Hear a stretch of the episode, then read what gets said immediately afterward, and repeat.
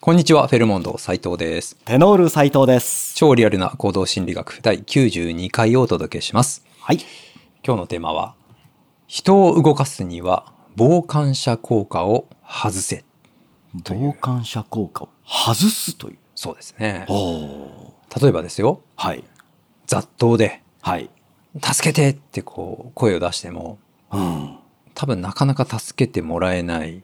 いやー、今時特にね。今時ね。うん。それはよく聞きますもんね。うんあの電車の中とかも、はい。ね、こう被害者が誰も助けてくれなかったなんていうのを後でこう語るっていうのはそうです。ねう。ん。これを傍観者効果というわけですよね。ね、うん周りで見ていて、つまり当事者意識がうんないというう。ん、うんそうですよね。誰かがしてくれるんじゃないかとはい。いうのを期待してしまうわけですよね。うん。だから人がいればいるほど助けてくれる確率が高まると思いきやね逆という。え。うん。だから、考え、想像するとちょっと怖いですよね。そうですねの自分が何かの被害者にうんなって、でも人が大勢いる場所だから、うん誰か助けてくれるだろうと思ったら、みんな見て見ぬふりという。そういうことですよね。うん。これ、まあ、これをね、傍観者効果なんですけど、はい。まあ、なんでこういう効果が起こってしまうかということですよね。うんうんまあ、もちろん自分がやらなくてもはい。誰かがやってくれるだろうとか。大勢いるからこそ。うんうん。あとはまあ、こう、下手に助けてしまうと、うんなんか自分もこう注目を浴びてしまって、なんかちょっとストレスがかかるみたいいな。や、それもあるんですよね。うんはい。だから、ね、みんな一人一人の、ね、何かあったら助けたい,、はい役に立ちたいっていう気持ちはもちろんあると思うんですよね。ですよね。あうんところが自分も巻き込まれるんじゃないか、はいはい。あーね、この同じように自分が被害者になるのはそこまではちょっとなーっていう気持ちもありでこれだけ人が大勢いるとなると自分が動くことでこう、ね、被害者までいかなくても注目される。そうですね。うん第一行動者みたいなね。はいね、そこまでのちょっと特別なこの場面にえー身を投じるというのは、うーんね、やっぱりストレスかかるわけですもんね。そうですね。でもこう、意外と、こう、なんていうんですかね。もちろん知り合いだったら助けますし、はい。ちゃんと自分が動かなければいけないとうんいう状況であれば、はい。ね、意外と温かくうん助けるものですよね。ね、うんでそのなんかそういう気持ちはみんな持ってるはずなのに、ね、もう今言ったようなそういう深層心理が働くと途端に冷たくなってしまね、冷たくしてもう。うんいいとか、まあ、関わらないようにはい。したいとか、そういう心理がこう働き始めるわけですよね。ですね。で、この傍観者効果をはい。外せっていうタイトルなんで、うんはい、これ外すにははい。どうしたらいいんでしょうそこですよね、はい自分が被害者側になった。人に動いてほしい、けども誰も動かないという、はいこれを傍観者効果をうまく外せれば、なんか何か起こるわけなので、はい。はいそのためには誰のことだかが分かる呼び方をする、ほう特定していくわけですね。はいはい。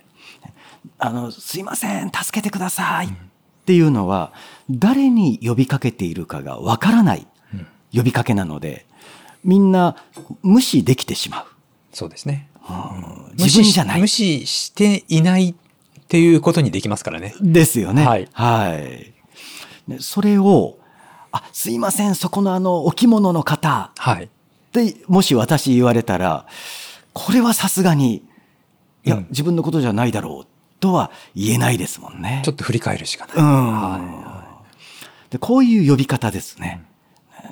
それがうまくできるのであれば、はい。であのーね、着物を着てる方はちょっと特殊だとしても、こう目を合わせてはい。 「すみません」って呼びかけるだけでもこの傍観者効果が外せるので、そうですよね。はいぱり傍観者にしないということですからね。ですね。何か自分かもしれないというふうにはい。思わせれば、うん人は動く可能性が高いと。ですねまあ、。そういう心理もあるわけですよね。はい自分って特定されれば、うん。無視する方が今度はストレスになってくる。ですね。かえってひどいやつっていう。はいはい自分でもそう思いたくないから、うん、よし、あ動くぞ、助けるぞはいっていう気持ちになるという。そうですよね。うまん。あ、これはあのーね例えば、まあ、社内とかでもはい。例えば名前を呼ぶっていうのがまあ特定するので一番いいんですけども、うんまあ、。これもうまく使っていくと、はい。ね、ああ自分のことなんだな自分事なんだなっていうふうに相手に伝えることもできますよね。ですね。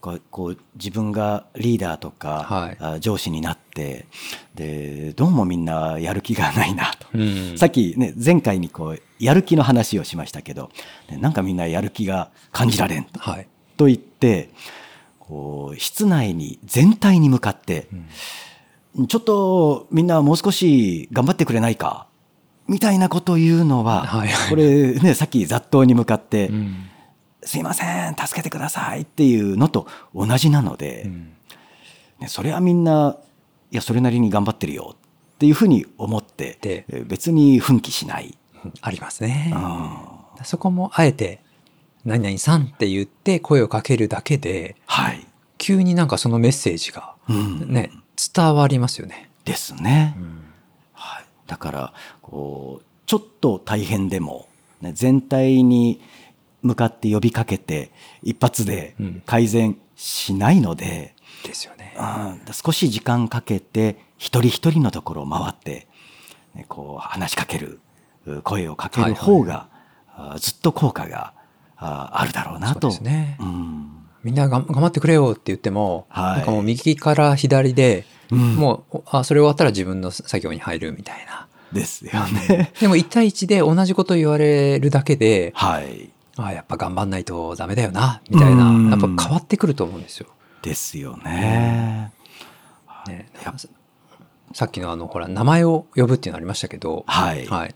これはちょっとまあ派生版ではありますがう、んあのーね、名前を呼んで特定するっていうこともありますけども、はい例えば1対1で、うんあの、話したりとか、はい。あとはまあ、例えばメールとか、はい今 LINE とかありますけども、うんそういうところでも意外と名前をはい呼ぶことで、うんなんかね、そのメッセージが伝わりやすくなるとはいいう結果はあるんですよね。ですね。うんね面ね面と向かってあ「じゃあすいません」っていうよりは「うんあじゃあ斉藤さん」って言われる方が、あぐっとなんか力が入りますそようね。なんですよ。だからその人と話してるので、うん別に言わなくても会話は成立するんですけど、ねはい、なんか呼ばれると急にね、うん1対1なのにキュッと、あ、ね、当然自分のことに対して言っているという気になりますよね。なりますね。全然違いますね。ねうんは私もこうメールとかで、時い、々こう、ね、名前を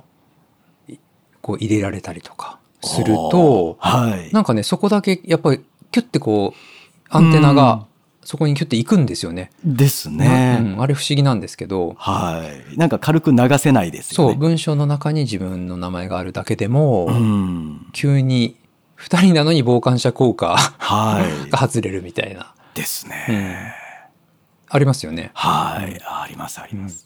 なので、まあ、そういう場面でも、うんまあ、名前はね究極のこう特定するっていうはいことになりますけど、うんはいまあ、そういうのをうまく使ってはい。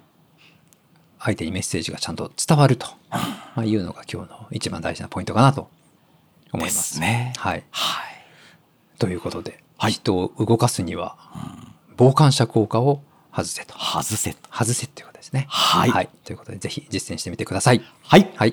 本日はどうもありがとうございました。ありがとうございました。